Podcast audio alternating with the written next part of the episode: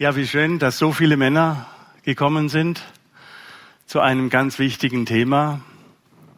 Wenn ich mir vorstelle, dass vor 30 Jahren äh, erst die Kinderrechte eingeführt wurden. Äh, ich bin 66 Jahre alt und ja, habe äh, die Zeit erlebt, als noch geprügelt wurde, als Schlagen eine Watschen.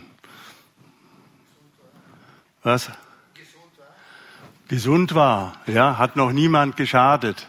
Und das ist eben falsch. Eine Watschen schadet jeden. Und die Watschen als solche ist nicht das Entscheidende, aber der Vertrauensbruch, das ist das Entscheidende. Die Watschen als solche, wenn die einmal passiert und sich der Erwachsene hinterher entschuldigt, die kann man vergessen.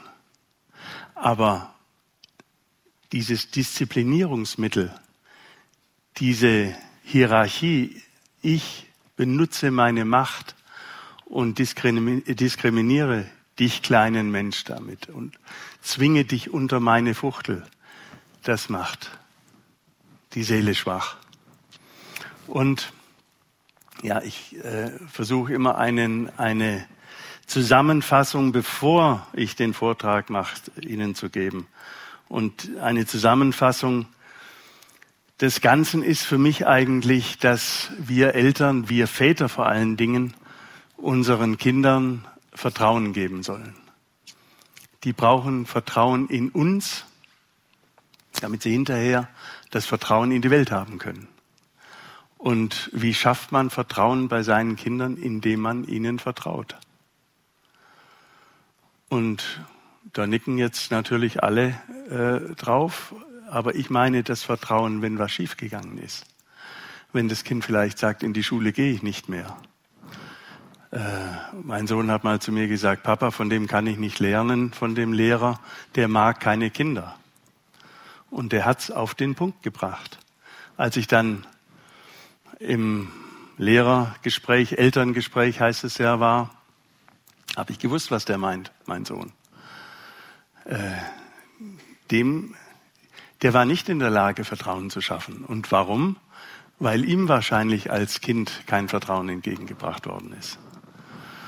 Und um diesen unsäglichen Kreislauf von Beschädigung und Wiederbeschädigung und Wiederbeschädigung zu beenden, müssen wir Erwachsene die Anpassungsleistung liefern. Wir müssen dafür sorgen, dass wir was anderes in den Wald reinrufen als bisher, damit was anderes rauskommt. Und die entscheidende Information, die Jesper Juhl äh, ja, ein, ein, ein wesentlicher Teil seiner Arbeit äh, war, ist, äh, dass Kinder kooperieren. Kinder machen mit.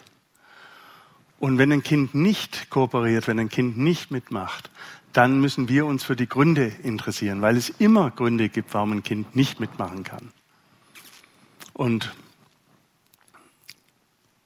wir alle wollen ja selbstständige Kinder, die äh, mit 18, 20, 22, 16 in ihr Leben gehen und sagen so, lieber Papa, liebe Mama, mach du mal dein Zeug, jetzt schaffe ich mein Leben.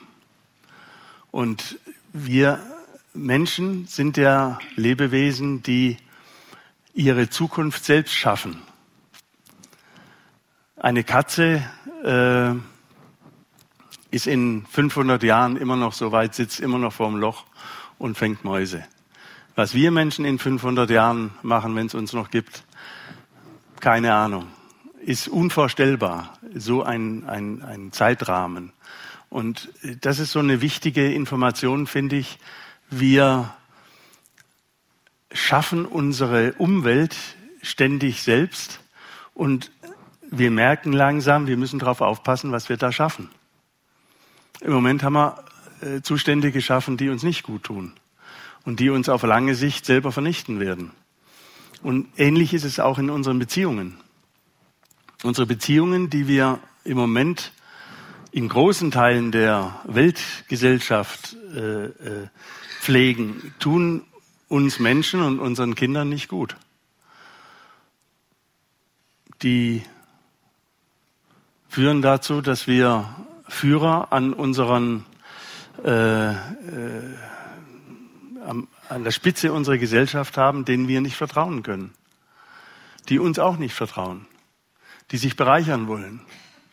Und da sind wir alle, und deshalb freue ich mich so, dass so viele Menschen da sind, sind wir alle gefordert, einen Unterschied zu machen, unsere Kinder anders zu behandeln, als wir vielleicht behandelt worden sind, oder zusammen mit unseren Kindern eine, ja, eine Gesellschaft zu entwickeln, eine Familie zu entwickeln, in, die von gleicher Würde ist, wo jeder seinen Platz hat, wo es aber auch liebevolle elterliche Führung heißt ein Buch von mir dort hinten, äh, wo es Führung, elterliche Führung gibt, im Sinne von Orientierung, im Sinne von äh, also ich habe zu unseren Kindern oder wir haben zu unseren Kindern immer gesagt, wir machen so und so oder ich mache so und so, aber du musst selber entscheiden, wie du es machen willst.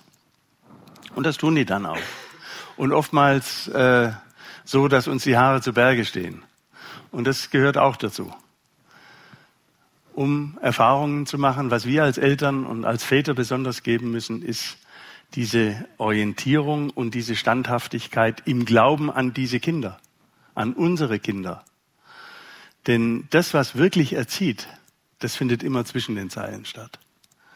Das findet nicht in du sollst und du musst und du darfst nicht und so weiter, sondern das findet im Vorleben und in unseren Mundwinkeln und in unseren Blicken, in den Kleinigkeiten, in den kleinsten Kleinigkeiten, da findet Erziehung statt.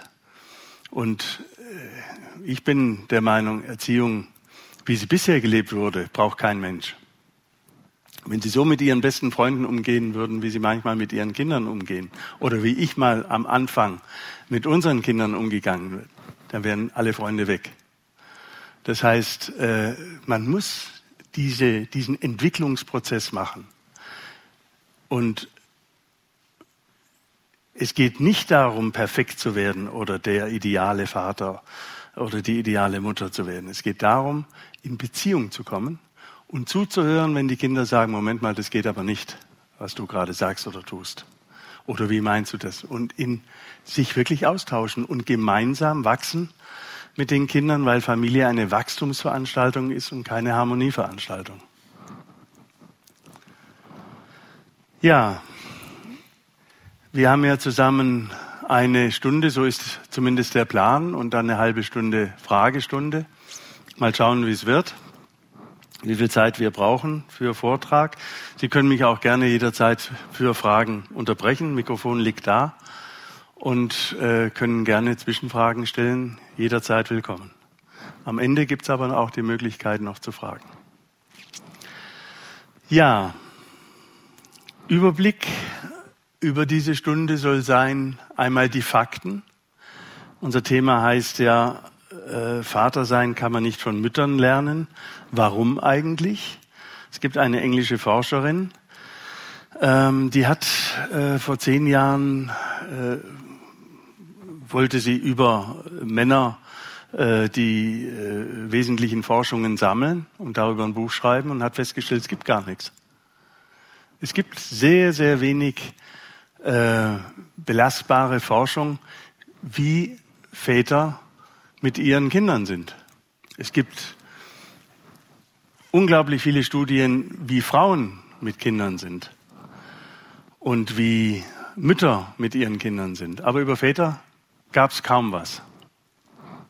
Und ja, die Fakten, die die zusammengetragen hat, sind sehr wichtig, weil der entscheidende Unterschied ist, dass die Mütter den Kindern etwas geben, was sie für innen brauchen, vielleicht kann ich so sagen, und Väter geben den Kindern etwas, was sie nach außen hin brauchen. Es braucht also beide. Also es geht nicht darum, dass Väter die besseren Mütter werden sollen oder umgekehrt. Es geht darum, dass es beide braucht. Es braucht den Vater, es braucht die Mutter. Und jetzt kommt natürlich die Frage, was machen wir, wenn der Vater sich verabschiedet hat und nicht mehr in der Familie ist oder die Mutter? Wenn es Alleinerziehende gibt, dann gibt es immer Männer oder Frauen um das Kind drumherum, von denen das Kind diese Widerstandsfähigkeit lernen kann. Kinder sind wie Magnete, die sich dann den Mensch suchen, mit, von dem sie das bekommen, was sie dringend brauchen für ihr Leben, wenn man sie lässt und gut beschützt, dass nichts Dummes passiert. Ja, äh, die Fakten. Wo und wie kann man Vater sein lernen, ist eine der Fragen. Was ist ein guter Vater? Ist eine weitere Frage. Sechs Bedürfnisse, die uns alle umtreiben. Das sind eigentlich die wesentlichen Bedürfnisse, die Remolago, ein Schweizer Kinderarzt, zusammengetragen hat in seinem äh, letzten Buch, Das passende Leben. Der hat äh, die Zürcher Longitudinalstudie ähm, gemacht. Über 40 Jahre hat er äh, Familien, Kinder von der Geburt bis ins Erwachsenenalter begleitet und darauf seine Forschungen aufgebaut. Und es ist eigentlich die einzige Studie, die diese Entwicklung von Kindern äh, dokumentiert, was Kleinkinder, kleine Kinder, äh, größere Kinder, Jugendliche, was die von uns Eltern, von uns Erwachsenen brauchen. Das hat er aufgeschrieben und ist dazu gekommen, dass es sechs wesentliche Bedürfnisse gibt, die uns alle umtreiben, äh, wo wir uns danach sehnen, dass wir die bekommen. Was tut ein guter Vater? Also nicht nur, was ist ein guter Vater, sondern was tut ein guter Vater? Und dann Töchter und Söhne. Wie reagieren die auf äh, den Vater? Was holen die sich von der Mutter? Was holen die sich vom Vater? Da werden wir auch nochmal hinschauen. Und dann ist mir wichtig, dass wir das Zusammenspiel zwischen Mutter und Vater noch anschauen, ähm, was es braucht, damit wir ja in der äh, Paarbeziehung oder in, im Zusammenspiel eben als äh, Partner, als Eltern, äh, damit wir, damit es Freude macht, zusammen zu sein, damit Familie Spaß macht und nicht nur Belastung und Last ist. Und die gute Nachricht ist, äh, niemand anders als wir selbst kann diese Veränderung herstellen. Und da gibt es ein paar Ideen dazu, wie man das machen kann. Ja, fangen wir gleich mal an. Die Anna Machin, die Professorin aus Oxford, sagt, ich war geschockt, wie wenig wir wussten. Väter sind für die Entwicklung ihrer Kinder nicht wichtig, so dachten die Forscher lange. Bis vor zehn Jahren herrschten in der Forschung die Auffassung vor, dass Väter keinen Einfluss auf die Entwicklung des Kindes haben. Das haben unsere Väter auch gedacht. Uns braucht es hier gar nicht. Die Mütter regeln das alles. Und das ist falsch. Es ist auch falsch, dass in den Kindergärten und Schulen über 90 Prozent Lehrerinnen und Erzieherinnen sind. Da braucht's Männer. Da braucht's Männer, die, und Gott, die gute Nachricht ist, dass viele Junge jetzt nachkommen und sich dafür interessieren. In meiner Jugend war es noch so, wenn da einer gesagt hat, ich werde Erzieher, haben ihn die anderen angeguckt und haben gesagt, hast du nichts Besseres vor? Wenn einer gesagt hat, er wird Automechaniker, das war Klar, aber wenn einer Erzieher werden wollte, haben die Leute mit den Augen gerollt. Heute rollt keiner mehr mit den Augen, sondern es ist ein etablierter Beruf und äh, der für alle Geschlechter in Frage kommt natürlich. Ja, die Fakten. Wie Frauen, so verändern sich auch Männer durch die Geburt biologisch. Ihr Gehirn, ihre Hormone verändern sich. Väter haben wie Mütter einen Elterninstinkt. Also die wichtige Information ist, das haben Sie, wenn Sie Vater sind und geworden sind, auch erlebt. Ich habe es auch erlebt. Äh, wir haben zwei Kinder, die sind beide über 30, unsere Tochter und unser Sohn. Und äh, ja, ich habe erlebt, wie ich mich dagegen wehre, dass jetzt ein anderes Leben beginnt. Und mir hat damals keiner gesagt, lieber Matthias, wäre ganz gut, wenn du dich von deinem alten Leben verabschiedest. Denn nichts wird mehr so bleiben, wie es war. Und äh, ich glaube, das sagen die uns auch absichtlich nicht. Sonst wären wir als Menschen schon längst alle ausgestorben, glaube ich, wenn wir wissen, was uns als Eltern oder Väter oder Mütter blüht. Ja? Also, ähm, das ist eine wichtige Information. Im Gehirn passiert was, in unserem Hormonhaushalt passiert was. Wir werden nicht mehr so angriffslustig. Wir sind mehr auf Gesellschaft äh, programmiert.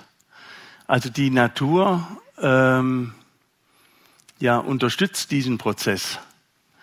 Aber für mich ist so wichtig, diesen intellektuellen Prozess nochmal klar zu machen. Denn ich erlebe in vielen Paargesprächen, ich mache äh, seit 20 Jahren Familienberatung, Väterkurse, äh, arbeite mit Paaren, die sich getrennt haben, habe verschiedene Bücher dazu geschrieben.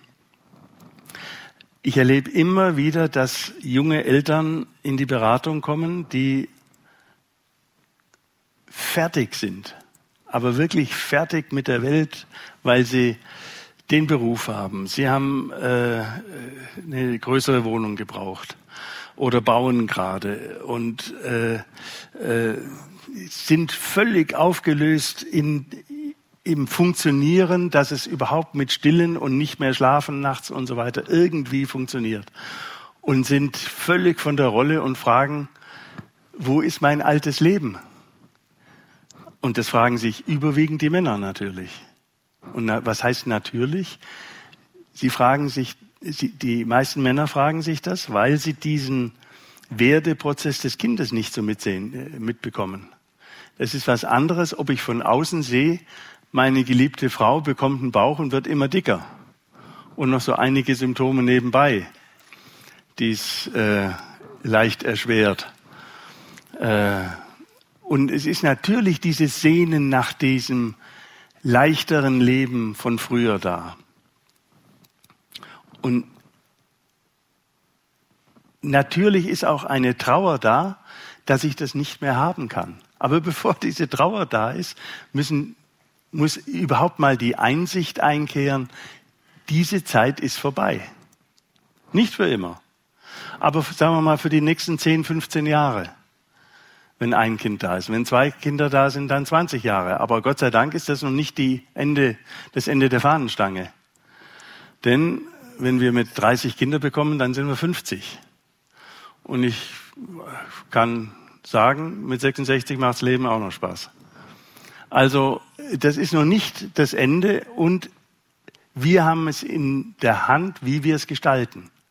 Wir sind in der Lage, unsere Familie so zu bauen, wie sie für uns passt.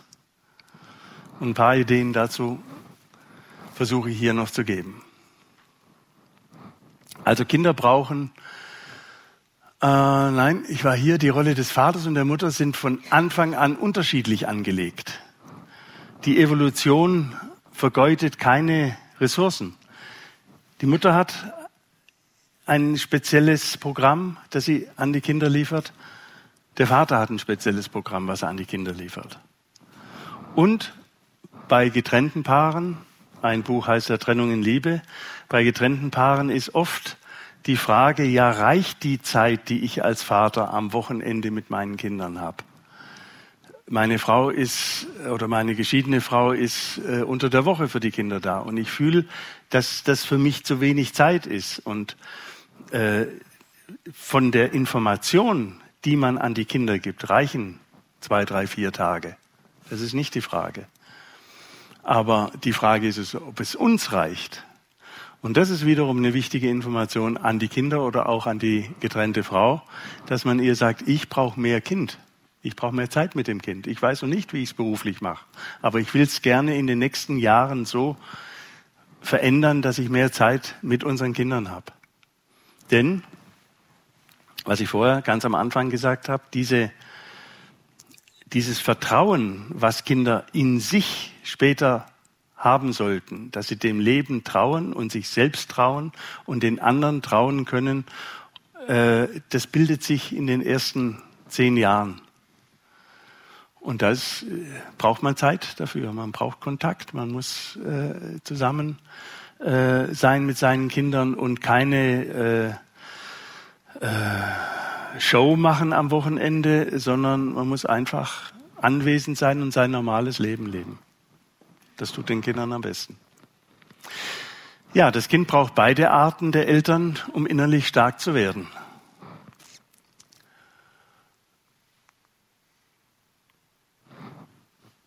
Ja. ja. Also das Kind braucht den umsorgenden Elternteil und es braucht den herausfordernden Elternteil. Es braucht den Teil, der Mut macht und den, der tröstet, wenn es schiefgegangen ist. Mütter aktivieren vor allem den Teil des kindlichen Gehirns, wo Gefühle sitzen, wie Fürsorge, behütet sein.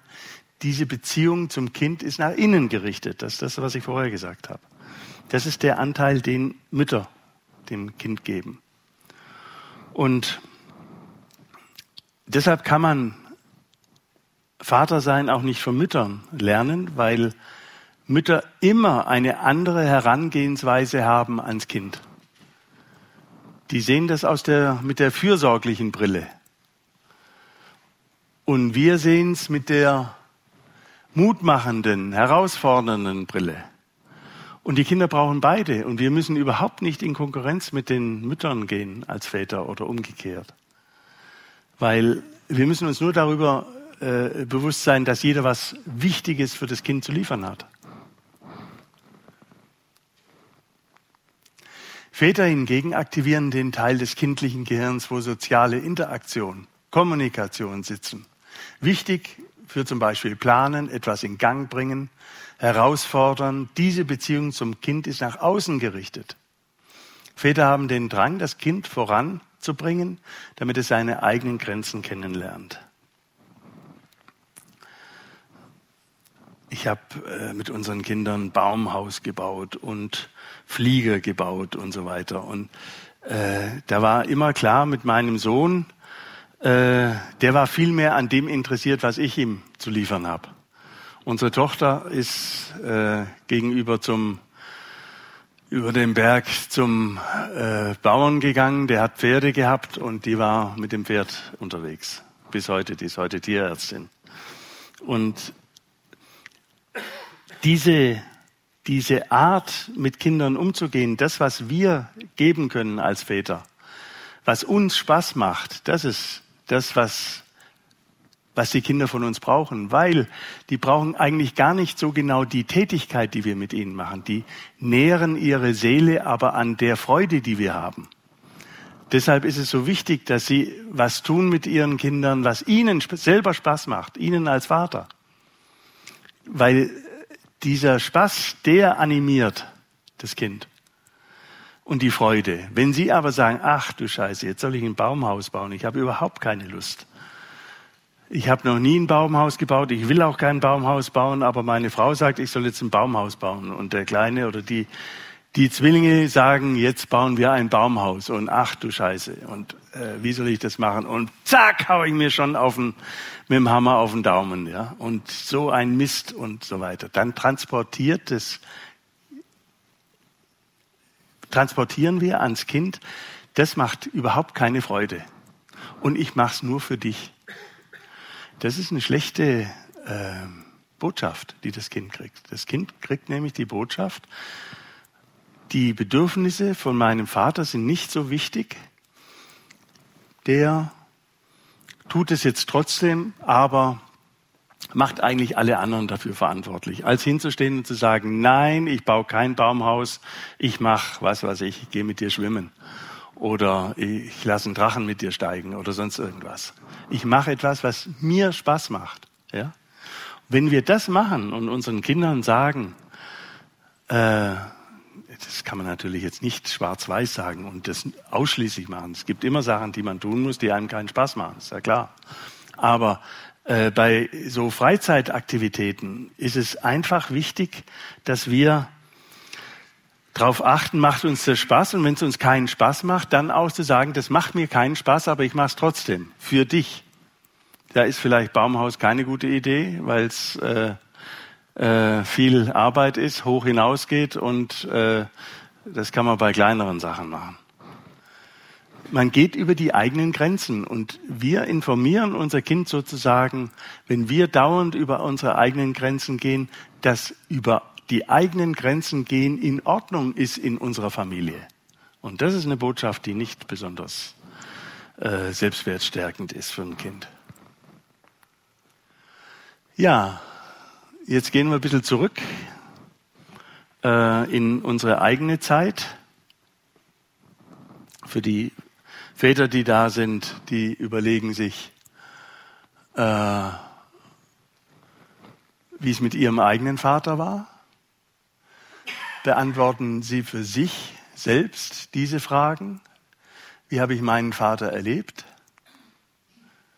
Was für ein Vater war er für mich? Was will ich wie er, wie er machen? Und was will ich ganz anders machen? Jeder hat sein Bestes getan aus seiner Sicht. Auch mein Vater, Fragezeichen, Ausrufezeichen. Und ich würde jetzt gerne so ein, zwei, drei Minuten Pause machen und Sie überlegen sich, wie war das, so ein kleiner Rückblick in Ihre Vergangenheit? Wie habe ich meinen Vater erlebt? Was war das für ein Vater für mich? Und die anwesenden Damen der Schöpfung können das ja mit ihrer Mutter machen. Und was will ich wie er machen? Und was will ich vielleicht ganz anders machen? Stellen sich so ihren Vater vor, wie das war, was wehgetan hat, im Erleben mit ihm und was toll war und was sie übernehmen können und was eher nicht.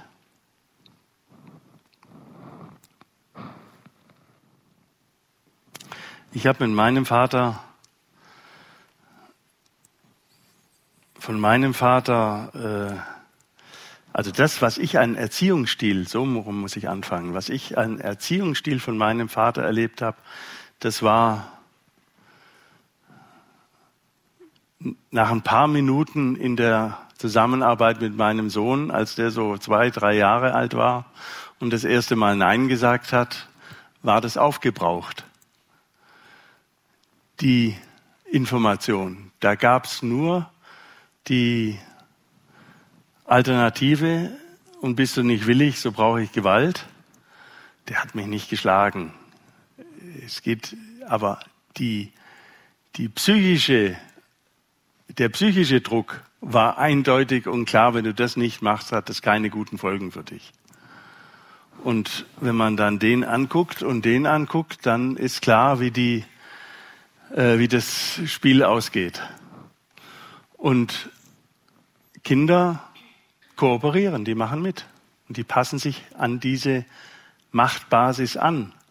Und ich sage gleichzeitig auch, es ist wichtig, dass Kinder mitmachen können und nicht aus Trotz überhaupt nicht mitmachen. Nur wie schaffen wir das? Indem wir in guten Beziehungen mit ihnen sind. Indem sie uns vertrauen, lernen, dass es gut ist, manchmal mitzumachen oder oft mitzumachen und manchmal es auch in Ordnung ist, wenn Sie sagen, nein, mache ich überhaupt nicht mit. Wenn, Sie, wenn die Kinder gut für sich sorgen. Aber da kommen wir noch drauf. Ja, wenn Sie so zurückdenken an Ihre Herkunftsfamilie, an Ihren Vater oder Mutter, wir sind irgendwie farbenblind, was unsere Herkunftsfamilien betrifft. Entweder beschönigen wir viel oder wir dramatisieren. Und dazu, da sehen Sie ja, das sind die ist der Sehtest hier und da haben wir hier eine 6 und da eine 9 und eine 0. Also zwei Nullen. Vielleicht ist auch noch mehr drauf, was ich nicht sehe. Aber ich finde es ein gutes Bild dafür, dass wir ja äh, gerne unseren Eltern viel Schuld geben, was sie alles nicht gemacht haben, oder auch viel zudecken von dem, was uns wehgetan hat und uns tatsächlich beschädigt hat, nicht nur frustriert hat. Und allein das zu wissen, dass wir so reagieren, dass wir äh, unsere Eltern decken, weil wir loyal sind und immer noch in diesem oftmals kindlichen Modus sind, wo wir keine Wahl hatten. Als Kind musst du mitmachen, sonst kostet es dein Leben im übertragenen Sinn. Und viele Erwachsene verhalten sich immer noch so. Statt gut für sich zu sorgen und äh, klar Stopp und Halt zu sagen.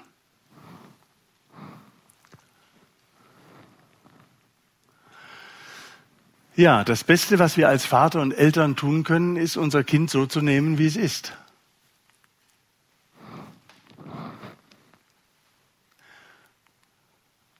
Die wesentliche Frage an uns Väter lautet deshalb, denke ich, das Kind ist das Produkt meiner Erziehung oder denke ich, das Kind entwickelt sich im Wesentlichen selber? Welches Menschenbild habe ich? Also das Kind so zu nehmen, wie es ist, das ist ja die große Kunst.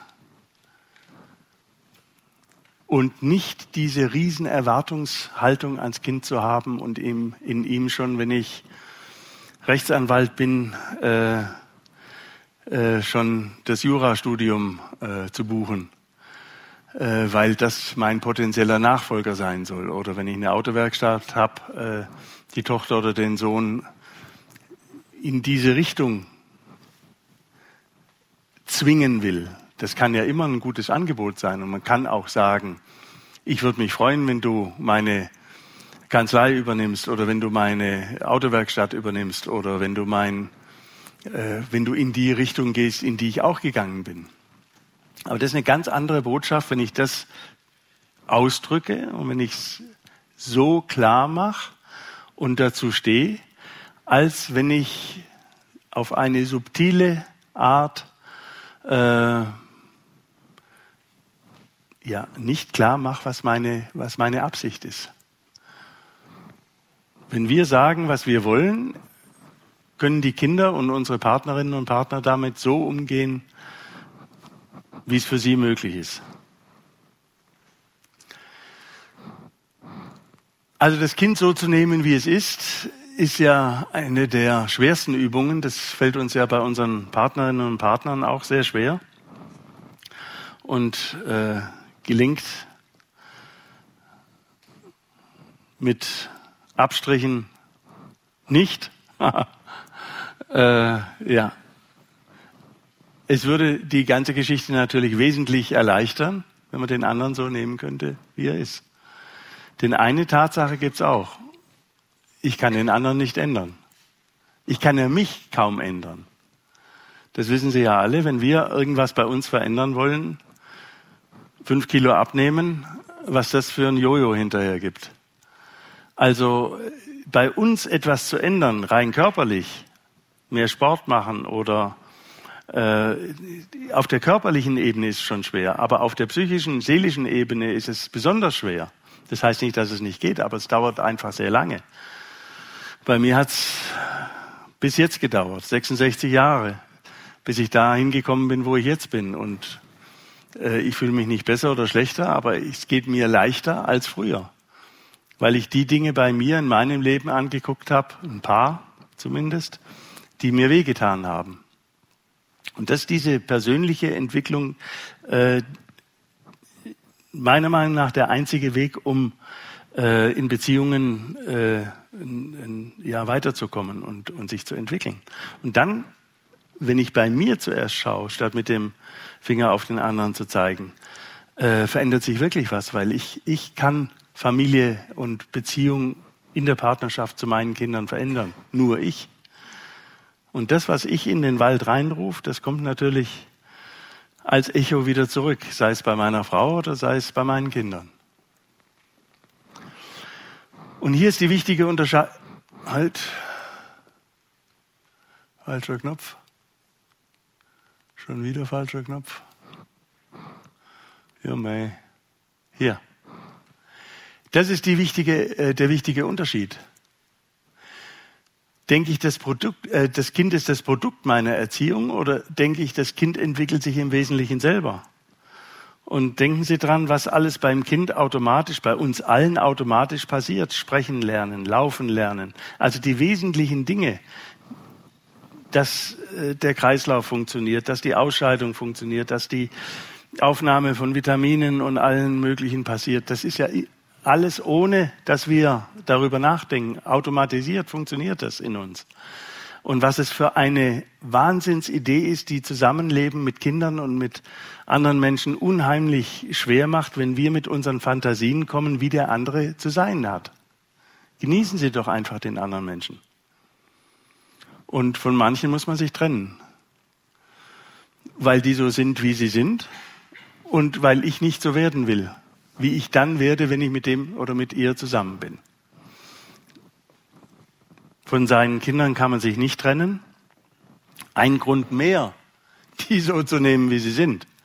Dann wird's leichter. Also das Wichtige ist, dass das Kind nicht, wir können die Kinder nicht produzieren, wir können sie nicht schaffen, nicht machen. Wir haben sie noch nicht mal gezeugt, die sind durch uns gekommen. Ja, wie, wie viele Eltern versuchen Kinder zu bekommen und bekommen keine Kinder und tun sich sehr schwer mit allem. Aber die Kinder kommen nicht von uns, sondern sie kommen durch uns. Und da diesen Respekt vor dem Leben zu haben, das steckt für mich auch in dieser Aussage. Das Kind ist nicht das Produkt meiner Erziehung. Ja, Erziehung, habe ich vorher schon gesagt, braucht man eigentlich gar nicht. Man braucht Beziehung. Man muss zusammen mit dem Kind sich entwickeln. Und dann wird es stetig leichter. Und das Kind entwickelt sich im Wesentlichen selber.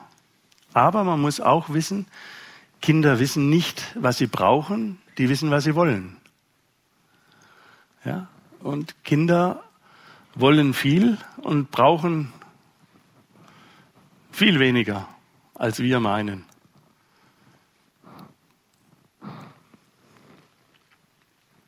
Die drei, destruktivsten Worte, die fast jeder Mann zu hören bekam, als er noch ein Kind war, sei ein Mann. Durch, doch nur noch wenige wissen, wie ein Mann sein sollte, noch nicht einmal mehr die Frauen, ja. Das glaube ich auch. Ähm, sei ein Mann ist deshalb eine Unverschämtheit, weil damit eigentlich zwei Dinge erzeugt werden. Zum einen wird das Mannbild äh, domestiziert und kaputt gemacht. Und zum anderen äh, kommt eine Botschaft unter der Haut subkutan mit, äh, wenn du so bist, wie ich dich haben will, bist du richtig. Und das ist eine Unverschämtheit. Das ist keine Botschaft, die viele Eltern toll finden. Weil das ist ein ganz, äh, ja, ein, äh, ein, ein ich wollte gerade sagen, das ist ein Erziehungsstil, aber es ist eigentlich ist es nur eine Unverschämtheit, weil man den anderen auf eine beschädigende Weise, subtile Weise äh, manipuliert. Das merken Kinder und wenden sich von diesem Mensch, der ihnen das sei ein Mann äh, äh, zuruft, wenden sich von dem ab. Das Vertrauen wird kleiner von dem wir ganz am Anfang gesprochen haben. Und das Vertrauen ist die Basis, dass ich mein Kind, wenn es 18, 20, 22, 25 ist, ins Leben in Ruhe gehen lassen kann. Dann weiß ich, ich habe alles geliefert, jetzt macht das Kind, was es für richtig hält. Und es wird nicht überfahren, wenn es zur, zur Haustür rausgeht, sondern es hat das Beste gekriegt, was ich zu geben habe und jetzt macht seine Erfahrungen und macht nicht Copy-Paste und ist dann ein gutes Kind, wenn es meine Lebensentwürfe fortführt oder kopiert, sondern wenn es seinen eigenen Weg geht. Wie wir vorher gesagt haben, eben in eine Zukunft geht, die wir noch nicht mal kennen. Wer sich heute vorstellt, wie die Jobs in 20 Jahren aussehen, äh, ich will es mir gar nicht vorstellen. Ja, das wird schon, es kommt von allein. Und wir sind in, im höchsten Maße anpassungsfähig. Deshalb habe ich überhaupt keine äh, Befürchtungen. Äh, äh, wir sind in der Lage, uns umzustellen und anzupassen. Das ist in unseren Genen angelegt.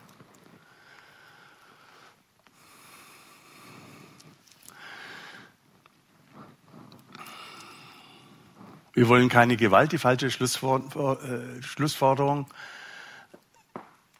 äh, daraus, wir wollen keine Aggression. Yes, ja, wir wollen keine Gewalt. Aber die Idee ist nicht Aggression, was ein ursprünglicher, äh, eine urspr ursprüngliche Anlage in uns ist, die Fähigkeit zur Aggression, die wollen wir nicht unterdrücken. Da würde man das Kind mit dem Bad ausschütten. Ja, wir wollen keine Gewalt, aber Aggression wird es immer geben, wenn Sie an der an der Supermarktkasse stehen äh, und der Fünfte in der Reihe sind und sich jemand vordrängt und sie es auch eilig haben, muss man in der Lage sein zu sagen, nein, bitte hinten anstellen, ich habe es auch eilig. Und ja, sich ähm, trauen, für sich selber einzustehen. Auch dazu braucht es Aggression. Mit Aggression ist nicht Krieg gemeint, sondern mit Aggression ist gemeint, klar und deutlich auch für sich einzustehen. Und das ist ein ureigenstes Terrain für, von Männern. Als wir noch Jäger und Sammler waren, äh, wir arbeiten ja mit dem Herbert Renz-Polster zusammen und seit vielen Jahren macht er, gibt er auch Seminare in Zusammenarbeit äh, mit mir auch äh, in, in dem Kurs Familienberatung. Und äh, er ist ein äh, Kinderarzt und äh, Evolutionsbiologe und kennt die menschliche Geschichte und er weist immer wieder darauf hin, dass wir diese, diese, diesen Umgang äh, für andere zu sorgen, dass die in uns über Jahrhunderttausende angelegt ist. Und wir können, wir können gar nicht anders, aber wir sind, müssen auch in der Lage sein, uns selber zu steuern. Das ist auch wichtig. Und das lernt man in den ersten 15 bis 20 Jahren. Und von wem lernen das junge, junge Buben und junge Mädchen? Von ihren Vätern. Wie sie diese Selbststeuerung schaffen. Und das lernen sie nicht, weil der Vater das alles schon kann, sondern das lernen sie, weil der Vater es auch jetzt gerade lernt. Ich weiß nicht, wenn Sie, äh, wie es Ihnen gegangen ist. Ich war, habe mich oft, äh, wie unsere Kinder äh, kleiner waren, äh, selbst in ihnen noch gesehen und habe äh, viele Erlebnisse, die ich damals als Kind selber hatte, nochmal sind mir nochmal ins Gedächtnis gekommen. Und dann ist es gut, wenn wir diese Hilflosigkeit, mit der wir manchmal Kindern, unseren Kindern gegenüberstehen, wenn wir die offenlegen und sagen, ich habe gerade, ich könnte platzen und ich muss meine äh, äh, Wut und meine Aggression jetzt erst irgendwo hinbringen, muss um den Block rennen, muss mir Jogging-Sachen anziehen oder hier steht es ja schön auf dem Plakat, muss erstmal eins, zwei, drei, vier äh, zählen und dann gehe ich hinaus weil ich mein Kind nicht schlagen will oder ihm irgendwelche Unverschämtheiten sagen will, sondern ich muss erst mit meiner Wut zurechtkommen und muss lernen, meine Aggression zu steuern. Und das ist die beste Erziehung, die man machen kann. Dann lernt das Kind, oh, der Papa oder die Mama, hm, da bin ich jetzt aber froh, dass die nicht da geblieben ist. Ja? Und dann geht man ein paar Minuten raus und bringt diesen Prozess weiter in sich, äh, und kommt dann etwas entspannter wieder zurück.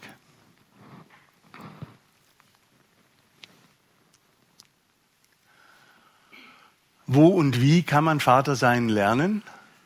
Ganz einfach. Mit Kindern und in der Familie.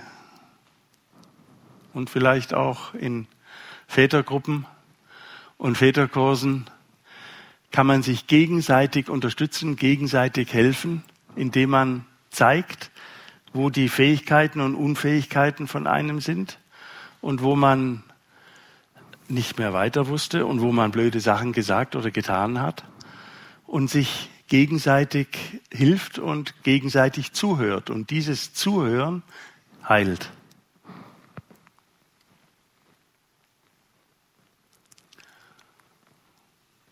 Ach, du liebes Lieschen.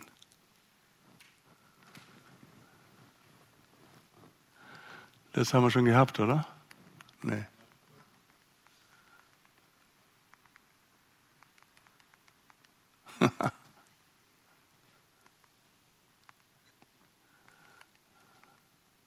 Jetzt. Also Sie sehen, wir haben noch tausend Folien vor uns. Der Abend ist gerettet. Also, wo waren wir stehen geblieben? Ganz einfach, mit Kindern und in der Familie kann man das lernen. Man kann es nicht von Müttern lernen, weil die geben das Muttersein an die Kinder weiter. Und es geht immer schief, wenn Mütter versuchen, Väter zu kopieren. Alleinerziehende Mutter denkt, jetzt muss sie den Vater auch noch mit darstellen.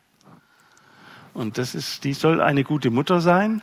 Und das Kind holt sich dann schon diese männlichen Anteile von anderen Männern, die irgendwo in der Gegend sind. Sportlehrer oder Lehrer in der Schule oder Erzieher im Kindergarten oder äh, Vater von, von der Freundin oder Vater vom Freund. Äh, die holen sich das schon in ausreichendem Maß dann. Ja, warum? Weil ein guter Vater keine Kopie einer guten Mutter ist. Und weil der Betrieb oft in Konkurrenz um die Zeit des Vaters mit der Familie steht. Ja, also im Unternehmen, wenn wir in der Firma arbeiten, dann heißt es ja, wie, Sie wollen um 16 Uhr nach Hause. Wir haben jetzt aber den wichtigen Auftrag noch zu erledigen. Und in, wenn der wichtige Auftrag zu erledigen ist, wenn man Familie zu Hause, zu Hause hat, dann kann man diesen einen wichtigen Auftrag auch erledigen. Aber in Schweden ist es so, dass die Väter und Mütter, wenn sie Familie haben, regelmäßig um 17 Uhr nach Hause gehen. Manche um 16 Uhr. Warum? Weil man die Arbeit, die man in acht Stunden erledigt, auch in sieben oder in sechs Stunden erledigen kann. Im Regelfall. Natürlich gibt es immer Ausnahmen. Aber diese, diese Wertschätzung von Familie, die fehlt uns in unserer Gesellschaft ganz. Die äh, McKinsey hat mal ausgerechnet, dass jede Stunde, die wir mehr mit der Familie, mit den Kindern verbringen, ein, das Bruttosozialprodukt um 14 Euro äh, stärken würde. Das heißt, dann müssten diese Investitionen, die hinterher durch Krankheit, durch Psychotherapie, durch äh, Beschädigungen äh, äh, im Nerven- und Seelenkostüm der Menschen entstehen, äh, die müssten in Langzeitfolgen nicht bezahlt werden. Also Familie ist eigentlich die beste äh, Investition, die wir, die wir machen können, in uns selbst vor allen Dingen. Und ich äh, weiß, wovon ich rede, weil ich konnte am Anfang mit unseren Kindern, wie sie noch ganz klein waren, nicht viel anfangen. Ich habe es dann langsam gelernt und langsam auch Spaß daran bekommen. Und das habe ich von meiner Frau gelernt die ist die geborene Mutter und äh, von ihr habe ich gelernt, wie man mit Kindern umgeht. Und das ist ganz gut, denn man muss sich ja vorstellen, es ist was völlig anderes, äh, wenn, wenn in einem selbst etwas wächst, was man nicht selbst ist. das, diese, dieses Erlebnis haben Männer nicht. Und diese innige Verbindung, sondern die sehen, äh, Frau wird Google rund. Äh, und äh, jetzt ist das Baby da und die Welt verändert sich. Aber diese innige Verbindung zum Kind, die haben wir nicht. Das heißt, wir müssen die erst durch Kontakt mit dem Kleinkind auch schon äh, aufbauen. Dass wir das, das Kind riechen, dass dadurch Pheromone entstehen, dass wir die aufnehmen, dass dass dieser Kontakt da ist, dass wir ähm, ja, zu Eltern werden. Und dazu gibt es nur eins, man muss mit den Kindern das ganz normale Leben machen, sie wickeln, sie auf den Arm nehmen und dann fremdelt ein Kind auch nicht, wenn es acht oder neun Monate alt ist, wenn der Mann heimkommt, der sonst nur am Wochenende da ist, sondern wenn der Vater in der Lage ist, das Kind jeden zweiten Tag zu wickeln und mit dem Kind regelmäßig zusammen ist, dann ist dieses Fremdeln so klein. Wie kann man noch das Vatersein lernen? Indem man da ist und sich ausprobiert, wie es zusammen mit Kindern ist, indem man Dinge tut und die einem Spaß machen mit den Kindern. Wenn Sie wollen, können Sie die Folien gerne auch haben und auch gerne weitergeben und weiter benutzen, auch wenn Sie in Ihren Kursen äh, die benutzen wollen, können Sie gerne, schreiben Sie mir ein E-Mail an info@familylab.de, dann schicke ich Ihnen gerne das PDF.